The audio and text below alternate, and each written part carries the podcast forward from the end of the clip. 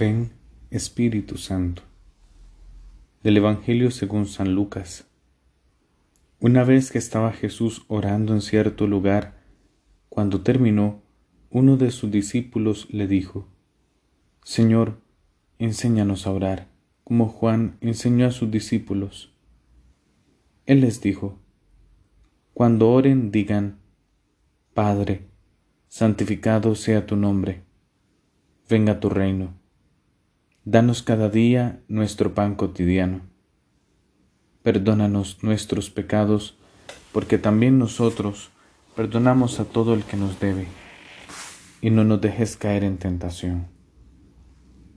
Palabra del Señor, gloria a ti, Señor Jesús.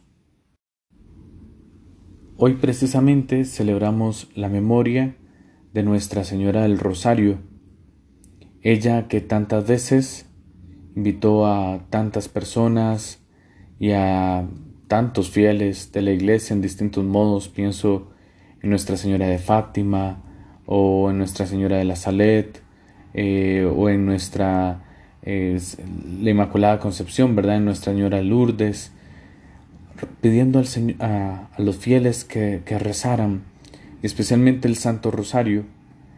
Y una de las oraciones que tiene el Santo Rosario precisamente es el Padre Nuestro y también el Ave María y Gloria, como sabemos. Pero ¿por qué, por qué la repetición? Porque Jesús nos enseña a orar con palabras pues fijas y no tal vez espontáneas. Incluso todavía a veces hacemos esas diferencias, ¿no? Eh, ah, es que una cosa es rezar y otra cosa es orar. Mira, sea que reces, sea que ores en ese sentido espontáneo. Lo importante es que tengas tu corazón en Dios, sabiendo que Él es tu Padre y que siempre te escucha. Siempre escucha la oración de sus hijos, porque Él escucha la voz de aquellos a quienes Él ama, y Él nos ama a todos, y por tanto Él escucha a todos. ¿Por qué nosotros dejamos de orar tantas veces?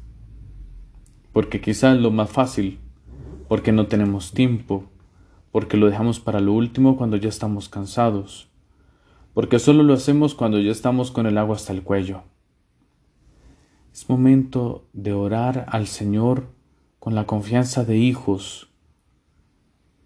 Yo estoy seguro que por más pandemia y por más situaciones de distancia y esto, aunque sea llamas a tu papá o a tu mamá por un mensaje o, una llamada por teléfono.